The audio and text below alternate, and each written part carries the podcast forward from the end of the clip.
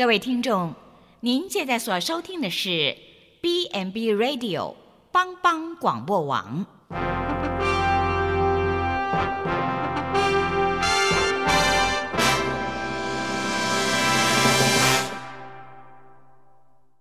即将为您播出的是由李希昌主持的《由我照你》。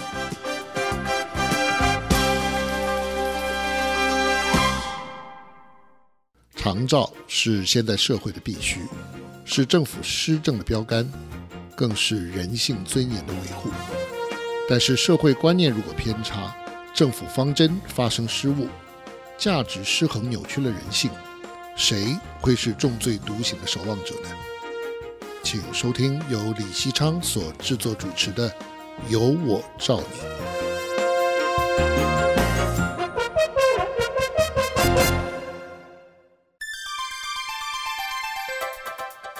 日本未来年表告诉台湾什么？我们如果可以预见未来，现在会不会比较知道该怎么做？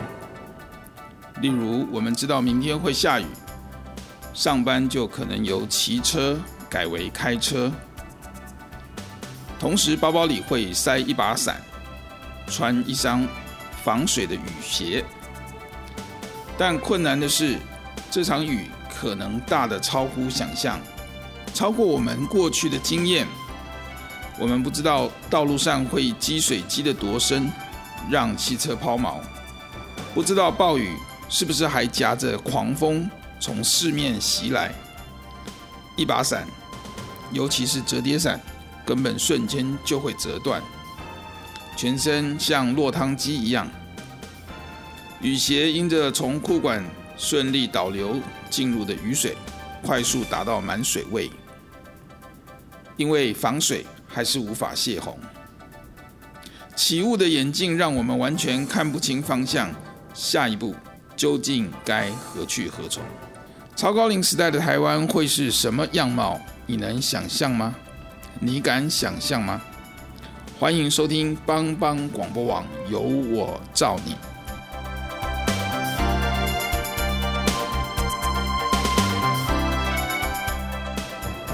好，各位听众朋友，大家好，欢迎收听帮帮广播网由我造你的节目，我是节目主持人李西昌。呃，今天要跟大家来聊一聊日本未来年表，好，它到底告诉台湾什么？呃。对于台湾人口结构高龄少子化的趋势，我相信听众朋友们都不陌生了哈。那日本社会呢，几乎就是活生生的案例在我们眼前。呃，连续一两个世代的生育率下降，人口负成长，呃，台湾将毫无悬念的紧跟在后。啊、我们的优势是啊、日本有二十年的前车之鉴在我们前面哈。那但不幸的是呢，我们过去。呃，其实一直在学，但是都学得不像，也学不会。哈，许多从日本抄回来的制度做法都没有考虑民情文化的差异，哈，或是呃不调整照单全收，最后是水土不服。那么有的呢，也甚至是调整过头，哈，失去了原创的精神，成效也是大打折扣。那么，根据二零一七年日本亚马逊书店畅销书排行榜第一名哈，是和合雅思所写的《未来年表》哈。这本书一出来呢，就引起了震撼哈啊，因为它主要的章节的标题都让人这个看了为之一惊哈。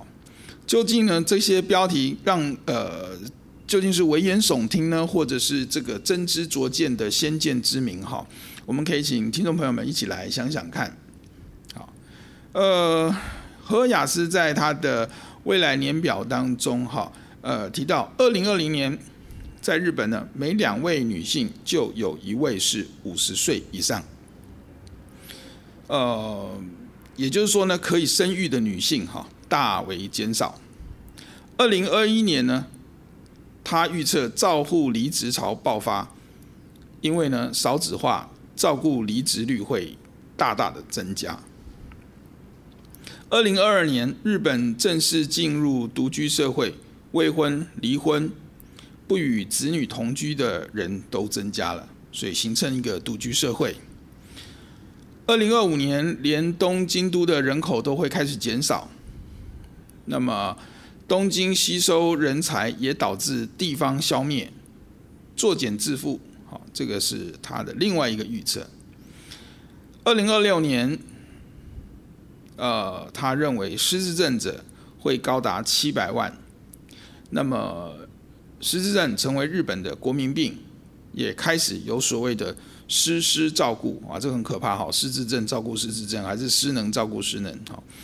呃，都是非常呃惊悚的哈。二零二七年书写的协议都不足，因为呢，能够捐、愿意捐的年轻人已经不多了。二零三零年，他预测日本的银行、百货、老人之家都将从乡镇消失。那么区域人口会下降，根本不足以支撑这些服务。二零三三年，全日本每三户住宅就有一户是空屋，因为呢，供给太多，旧屋乏人问津。二零四零年，半数的自治体，也就是地方政府，都将面临消灭的危机。二零四五年，东京都的呃居民。每三个人就有一位是高龄者，因为呢，乡村根本就缺乏长者独居的资源。二零五零年，和雅思预测日本将卷入世界粮食战争，因为呢，世界人口达到一百亿，但是日本的人口却下降。好，呃，是不是很有意思的一个未来年表呢？如果这个预测是真实的，哇，那事情严重的程度恐怕真的是，呃，我们不敢想象。但是同时也有很多人认为这是一个比较危言耸听的一个看法。哈，那么究竟听众朋友，我们应该抱持什么样的态度呢？啊，今天我们就可以呃从这个呃。资讯上面，我们来做一些分析，做一些的探讨。哈，呃，这刚才提到这些事情，是日本这个超高龄又少子的社会将要发生的事吗？或者是正在发生的事呢？这样的推论是不是合理呢？呃，老人，而且是独居的老人，会大量的增加，需要医疗照护的老人也大量增加，甚至变成医疗难民。哈，事实上。这个在日本已经发生了哈，已经发生了。关于日本孤独死的报道哈，我相信大家都记得哈。那么，二零一九年六月哈，台湾天下的杂志曾经报道，日本每一小时就有超过三个人呃孤独死，也就是说，至少死后两天没有人发现，没有人送终，孤独的死去。而日本每年高达两万七千人是孤独死哈。更令人震惊的是，日本孤独死的人口里面，有四成是在五十九岁以下，其实根本还不算是老人哈。那么孤独死不是老人的问题，它根本上是一个社会孤立的问题哈。根据调查，日本独居的人群中有两成是女性，有三成是男性哈。呃，这些人呢，三天内和别人说话的频率都在一次以下。所以日本的这个社会哈，已经是呃存在这样的一个问题哈。那不只是都会区是如此哈，在乡下，因为年轻人全跑光了，经济活动大幅减少哈，商业组织也没有办法生存，房地产也会因为买的人越来越少而卖不掉，各种老旧的公共设施建筑物，呃，既没有钱，也没有人会进行大规模的维护整修，那么许多。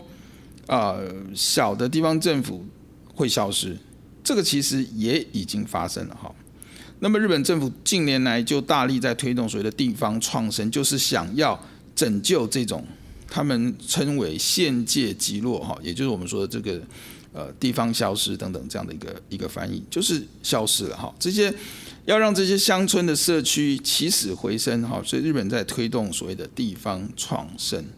当然，这些的呃推动的这个呃工作也不乏成功的案例了，似乎让人们又燃起了一丝的希望。但是整体而言，乡村社区消灭的趋势，呃，在日本并没有改变。哈，那么二零一四年八月的时候呢，日本前总务大臣、东京大学的这个客座教授真田宽也曾经提出的这个地方消灭论，哈，当时就引起了日本举国哗然。主要是由于少子化、高龄化的人口结构问题，哈。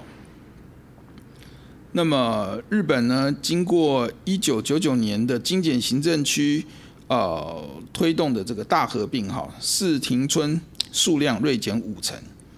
那么目前呃所界定的这个所谓的县界级落的数量，更超过上万个，哈。那么你会发现这些的村落里面，六十五岁以上的人口大概都占了百分之五十以上的比例。那么更关键的是呢，在这个这些的村落里面，没有适合生育的女性，哈，也就是二十到三十九岁的人口是非常重要的一个指标。那么这些年轻的女性太少，没有办法这个生养后代，好，那这个。呃，乡村的这个社区呢，就逐步逐步的瓦解哈。那人口呢，都过度向都会区集中哈。那么，因为更多的资源在呃都会区哈，所以呢，这个日本总务省就公布了相关的一些统计数据哈。在二零一八年，东京都内的人口大概有一千三百八十万哈。那么，如果算上周边的千叶、茨城。埼玉、神奈川等等这些所谓的新都心，首都圈的这个通勤人数达到四千万，这大概是日本总人口数的三分之一。为了避免这个地方消灭论真实上演哈，所以呢，安倍政府就试图要有所突破哈。那么我刚刚提到的这个所谓的地方创生哈，就是呃安倍政府所呃极力推动的哈。那么希望呢，整个创造这个乡镇就业机会，促使这个地方有自发性的思考，来活络地方的这个经济，哈，造成这个人才可以呃留乡留村，哈。但是这样的一个呃想法跟做法呢，呃，究竟是不是呃有效，哈？呃，恐怕还不能这么的乐观，哈。虽然有一些的这个成功的案例已经。呃呃，明显的是有了哈，但是呢，呃，日本整体的人口连续九年负成长哈，东京人口却二十二年的正增长哈，所以你事实上可以看出来，呃，还从某个角度上来讲，还是呃这个事与愿违哈。那么也是根据呃日本官方的统计，日本地方创生政策的达成率大概也只有四成。那，呃，所以呢，还是有一个悲观的看法哈。虽然日本政府做了许多努力，但是，呃，恐怕不能真正的发挥呃什么样的效果哈。呃，这是我们在这个部分呃觉得呃呃还是有相当的不确定性哈。好，那谈到这边呢，我们先稍微休息一下，好，那呃，稍后我们再回到我们的节目当中来。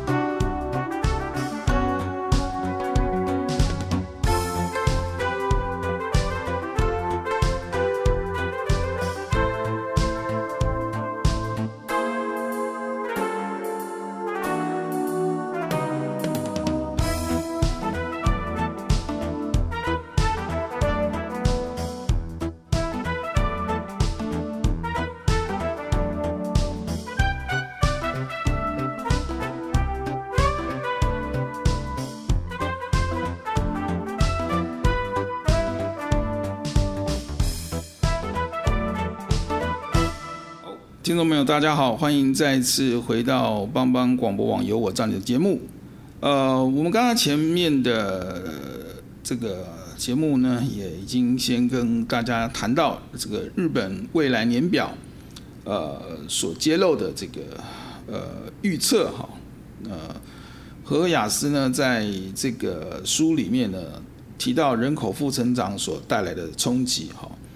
每年死亡的人数超过出生的人数三十万哈，这个到二零五零年，日本的人口将减少三千万，也就是说，正式会总人口数会低于一亿以下。好，好，这是日本的观察了。好，当然我们刚刚听了这个日本政府也相当的忧心哈，有很多积极的作为，但是呢，目前成效并不是这么的明显哈。那也就是说，这个隐忧呢是真实，仍然存在。好，反观我们来看，台湾的人口虽然还没有负成长，哈，但是过去二十年来的趋势，我们大概是即将步上日本的后尘，哈。那么台湾的生育率甚至还明显低于日本，也不见得有这个回升的迹象。四十年后，整体的抚养比是一比一，哈，每年缴税的人口锐减，抚养比又不断的升高，那么可以想见，下一代根本是无力负担，国家会陷入严重的贫困。简单来说，我们如果不改变现状，呃，说的难听，我们就是在等死。所以呢，台湾政国家政策发展委员会在二零一八年有两次的地方创生汇报哈，所以呢，在就定定了二零一九年也要成为台湾的地方创生元年，所以这个部分其实我们也已经呃在学习哈，效法日本的呃政策作为哈。那么台湾定定的这个地方创生呢，是国家战略层级哈。所以呢，二零一九年初呢，国发会发布的这个提案哈，就规划由乡镇公所是第一线执行。那么以日本呃的这个设定的这个 K T 八 K P I 哈呃为推动的主轴方向，同样是鼓励地方区域公所提案，喊出人口成长、地方均衡发展等等的这样的一个呃口号了哈。那么政府将改善以往过去的这个补助模式。将以投资代替补助，将人口成长视为重要的目标。呃，国发会的主委陈美玲呃指出，哈，二零一七年台湾新生儿仅有十九万，六十五岁以上的国民超过百分之十四，那么正式迈入了高龄社会。二零二二年台湾人口将呈现负成长，如果我们什么都不做，二零五四年台湾的人口将跌破两千万。国家竞争力将大受影响哈。那么过去五年呢，全台二十二个县市只有五个县市人口是成长，其他都是负成长，人口也过度集中于中北部的都会区哈。所以呢，国发会呃目前所谓的这种效法日本推出台湾创生啊地方创生的五支箭哈，呃这个是啊我们可以来试着思考比较看看哈。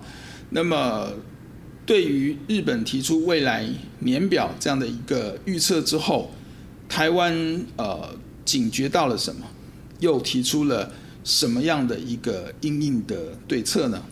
好，呃，国发会的五支箭是这样的哈。第一个，他们提出的第一个第一支箭的看法叫做企业投资故乡，呃，意思就是说以税负租金的优惠哈，鼓励企业出钱出力协助地方发展。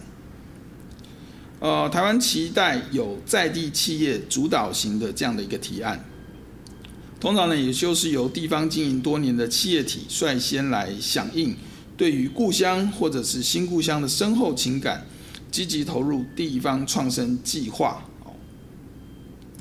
希望以企业体经营的理念，结合在地社区的力量，呃，定定这个地方永续发展的基石。好，这当然是一个非常。呃，理想的做法了哈。那这样的做法在日本事实上呃也有呃潜力可循哈。那日本在濑户内海这边啊、有一个成功的浴火重生的案例哈。呃，在日本是这个所谓的贝勒森集团的第二代掌门人，好，这个福武总一郎，哈，他认为濑户内海这个难得的地理条件是可以对抗啊，以东京都为代表的城市文化。于是他跟著名的建筑家啊，这个安藤忠雄，还有北川富朗联手哈，在直岛、全岛、丰岛，逐步啊逐年的这个建设美术馆，举办三年一度的艺术季哈。经过二十年的经营，就翻转了濑户内海啊的这样的一个状况哈。那这是一个成功的案例了哈。那么我们知道，乡镇如果处于逐渐没落的轨道，没有外来的力量，它是很难跳到另外一个不同的轨道。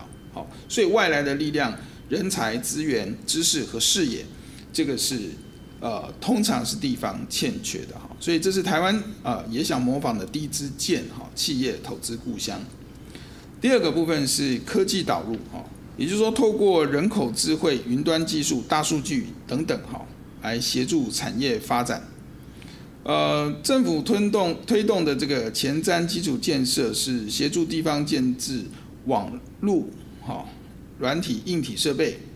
那么，台湾期待推动智慧城乡，是以人为中心的科技下乡。一方面专注让新科技与地方居民的需求达到一个契合，同时呢，也能够培育呃为在地所用的各式人才，哈，让最理解地方的人。呃，从居民、IT 人员到公务人员，呃，这些呢，来协助地方的发展，进而充实以地区特色，呃，来解决地区的问题，呃，让地方创生的智慧得以生生不息啊。这当然也是一个呃很理想的想法哈。呃，同样在日本有一个类似的案例，它是透过所谓呃数位科技的协助哈，呃。在创新、加速解决地方问题、呃，振兴地方经济、培育地方这个自助精神这几个向度上呢，是呃有看到成效的哈。那么可以消除地方区域发展的不平衡，重新建构乡镇人工作三者之呃的良性循环。那么，日本政府在这个近近年来大力推动这些 ICT 自通讯，或者是 IoT 物联网、大数据以及 AI 人工智慧科技等等，哈，让这些的科技的导入呢，让解决地方的问题变得快速有效，哈。那么每个地区呢，也能够尽可能的达到独立解决老人照护、医疗、教育、公共交通、灾害的这些的能力。这个是日本政府的经验。那么目前看起来，台湾政府也呃所谓的这一支箭哈，呃也是呃向日本呃这个经验来学习哈。那么在日本四国岛的这个呃呃德山德岛山区哈，有个神有一个神山亭哈。那么他们就借由全线的这个光纤网络的铺设哈，让非营利组织的绿谷。Green Valley 哈，能够在这边用旧工厂哈，打造出呃卫星复合办公室，至今呢已经成功的吸引了十六家的 IT 设计影像企业在这边设点哈，所以这个呃这种转变、呃、这种方式哈，让高科技下乡呃在日本呃的确有也也创造出了一个所谓的山中戏谷这样的一个奇迹哈，那么成为地方。创生的这个奇迹跟典范，所以这个是有有它的实际的案例的可行性，哈，所以这也是台湾政府目前呃想要推动的第三个部分啊，第三支箭呢是整合部会创生资源。那么国发会日前就盘点中央哈正在实施的这各项计划哈，每项计划呢呃目前都。要要求哈，必须保留百分之十，大概就是三十四亿左右的预算哈，要作为协助地方创生的经费。好，这个是一个也是一个重要政策了哈。那希望呢，透过整合部会来这个呃统筹这个创生的这个资源哈。如果没有这些的呃规划，恐怕这个呃没有这个经费哈，很多东西也是很难来推动的哈。那么当然呃有这样的作为，从正向来说，各部会的计划预算呃可以弹性调整，各部会的这个计划，不论从产业啊、教育啊、交通啊、环境啊哈，就是为了振兴地方，所以呢它会有这个呃地方创生的精神。那么为了落实地方创生的这个成效呢，这个。国发会呢，这个积极就走入基层，呃，跟地方政府做沟通，好，那也并且并且呢，这个请这些呃同仁呢下乡做这个辅导，哈。那么国发会目前一一百三十四个地方的呃创生优先推动区哈来发展，好，那么根据这些的资源的特性，大概分成所谓的农山渔村型、中介城镇型。还有原乡等等这三种类型，那希望是把这些的这个呃呃优先的这个区域啊，做一个比较明确的这个标示哈。那比如说第一个农山渔村型哈，那么是优先推动地区有六十二处，分布在中南部的山区海边，呃这边是农渔货蕴藏量丰富，但是青壮人口人力不足。规模也比较小，产业发展受限制的这些的地方，呃，那第二类呢是所谓的中介城镇啊，这些指的是都会区与农山渔村之间的这种地方中介型的城市，那么大概是地方生活的这个就学的核心，那这些地方可能街区老旧，这个提升的这个动能不足哈，那必须要强化。中介的这个功能，哈，这个是第二类的这个呃重点。第三就是原乡，哈，目前大概有四十八个区域分分布在中央山脉的这个东呃东部、哈中部等等地区。那么这些地方土地发展的限制多，青年就业机会少，教育跟医疗的水准常常不足，哈。那么在这些地方就需要呃发展地方的创业，媒合专业人才可以回乡。强化教育跟医疗等等，所以我们可以看到，呃，政府是有计划的，呃，希望把呃一些重点优先的呃来呃执行哈。但是呢，呃，我们也必须说另外一个角度来看，台湾的地方创生预算不像日本是编列这个专门预算哈。我们刚刚讲这个是整合部会预算，而不是编列专门预算。那么这个会不会有预算不足或缺乏弹性等等的问题？这个还有待日后的观察。所以我们大家可以看出来，呃，刚刚提到这个台湾政府已经有呃列出了这呃几支箭哈。我们刚刚谈到的这个三三支箭哈，还有另外两支箭。我们休息一下。呃，稍待一会，我们再回到节目当中。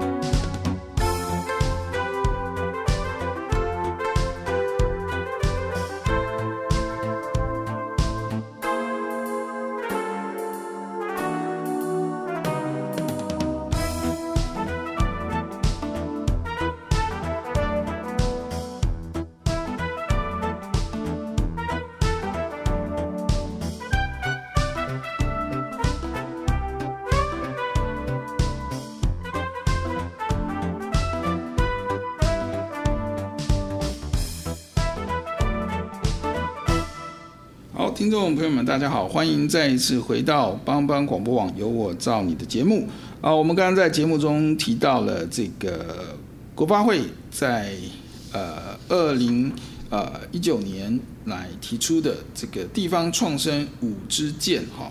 那么我们介绍了前面的三支箭，那么第四支箭是什么呢？呃，第四支箭是所谓的社会参与哈。这个社会参与，它是强调以大学的 USR 计划，也就是大学社会责任啊的计划哈，来协助地方发展，让产官学研啊社好能够协助地方创生的各个阶段，呃，最重要的意涵是在寻找所谓的地方的 DNA，订定愿景、创生事业提案、媒合资源以及执行。期望呢，用计划奖励的途径，鼓励大专院校未来可以积极的协助、优先推动啊乡镇市区展开地方创生的这个事宜。那这个当然也是一个呃值得去呃推动的了哈，善用这个大学的能量哈。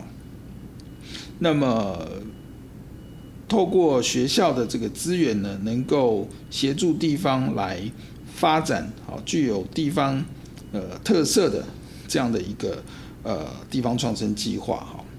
那么只是呢，台湾大多数的学府都集中在北部哈，但是地方创生的优先乡镇呢，通常又分布在中南部，这是一个比较呃现实的问题哈。那么另外一个是地基层的地方政府常常的基本的这个职能是不足的哈。那么如何跟大学呃能够合作呢？这也是呃另外的一个挑战。那么，当然，学术研究的机构怎么样跟在地的居民、社群团体，哈，呃，形成一个呃呃合作的团队，哈，那么协助公所培力来传递这个国家政策的这个发展的这个意涵，哈，那我想这个都是呃日后还有待观察的挑战。那么第五支箭呢？这个地方创生第五支箭呢，是品牌的建立哈。那这个主要讲的是什么呢？就是说，呃，要进行地方特色产业的开发，推动油气加值哈，善用媒体宣传，办理文化节庆，吸引观光人潮，运用电子商务拓展行销通路等等哈。这个做法就是呃，简单来讲就讲，我们刚刚提到他要盘点地方的 D N D N A 哈，找出。地方 DNA 形成这个品牌，然后来推广哈。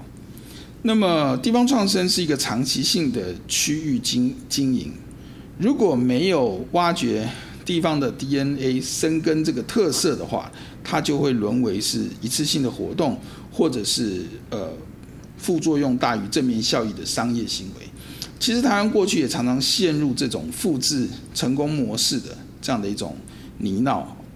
那么复制了表象，但是缺乏细致的这个研究，其中成功的这个呃关键的根源哈。那事实上，这样的一种复制，最后就是呃过度的炒作腐烂哈，也就没有吸引力了哈。所以事实上都不能长久哈。那么，其实地方创生真正要做的是一个重点，就是蹲点哈。那么引导地方对于现状问题。解决的意识，哈，反思自己要的是什么，这才是关键，哈。呃，当然了，台湾的人口集中于都市，高龄少子化的这些问题跟日本是呃相似的，哈。但是针对这个实际状况来推动的这个地方创生呢，才能够解决台湾真正的问题，哈，不是一味的抄袭日本，哈。好，我想这个。呃，五支箭，呃，听众朋友们，呃，不知道理解了多少？哈，那么您觉得，呃，台湾政府的这五支箭，呃，有效吗？有可能正确的命中靶心吗？哦，这个是我想还是值得我们深思的部分。哈，面对这个日本呃提出的这个未来年表，台湾自己的未来年表是什么呢？我们提出的解决之道又是什么呢？好，台湾以往呃过度重视呃公共及硬体的建设，哈，这个是呃大家都理解的哈，所以文资馆为什么这么多哈？那么地方产业呃的这种发展，所谓的呃所谓的社区营造哈，有的时候到复制。贴上的结果哈，最后就是只有少数人的商业利益哈得到这个呃收获，但是并没有深刻的连接在地的人文发展，所以这些都是我们比较忧心的部分，过去的发展的我们的经验，如果没有把这些的错误更正，呃，我们也很难期待呃国发会所提的这五支箭，呃，能够产生什么样的一个效果。哈？呃，地方创生的首要目标不是 GDP 的成长，重一点在。呃，面对少子化、老龄化、乡镇空洞的这样的一个情形，怎么样鼓励民间社区自主的意识？哈，自主的意识、自主的一个决定，要来认知解决衍生的各种问题。所以，真正重要的应该是从社区的关系做起，人跟人之间彼此的连结，哈，改变社会越来越冷漠啊这样的一种氛围，哈。这个才是最根本的部分哈。如果这些的关系没有建立起来，呃，你说我们要呃凝聚怎么样的共识，呃，找到社区的 DNA，呃，能够树立品牌，这些就变成空谈。那当然，我觉得呃，政府单位呃过去的习性哈，也是令人担忧的。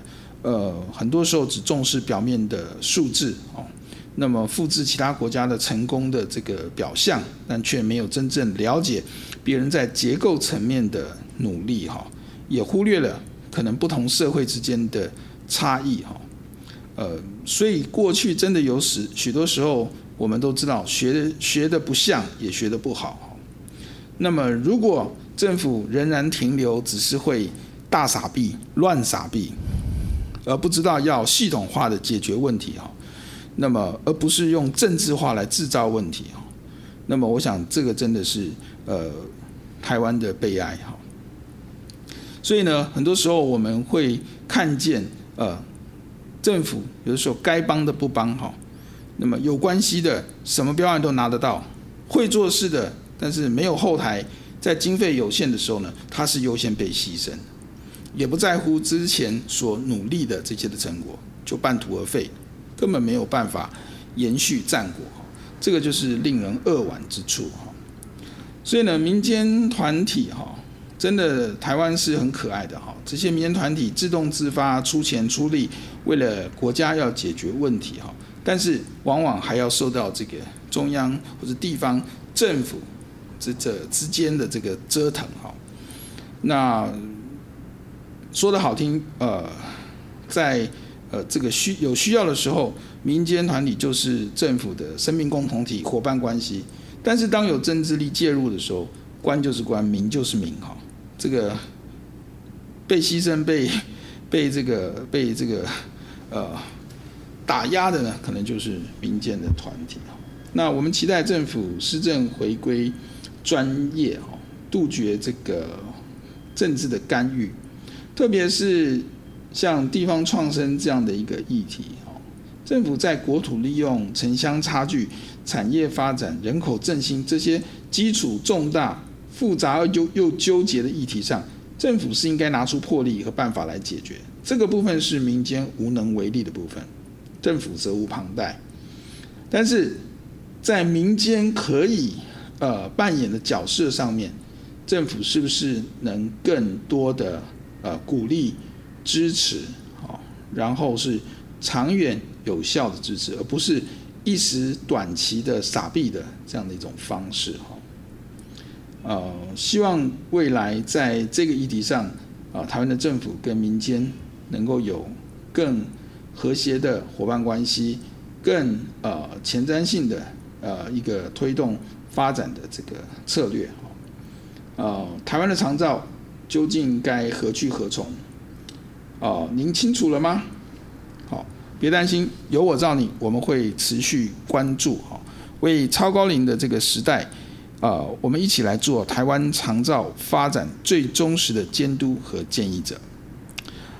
欢迎各位啊听众朋友，下周同一时间继续的收听啊帮帮广播网有我罩你的节目，我们空中再会。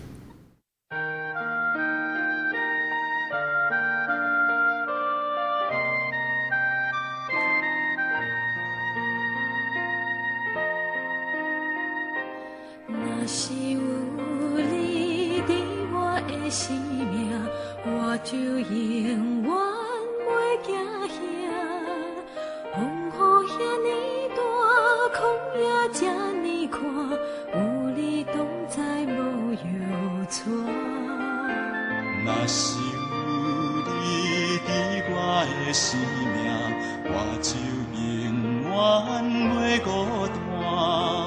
有你三做伴，甲你斗阵行，充满温暖袂畏寒。爱最远。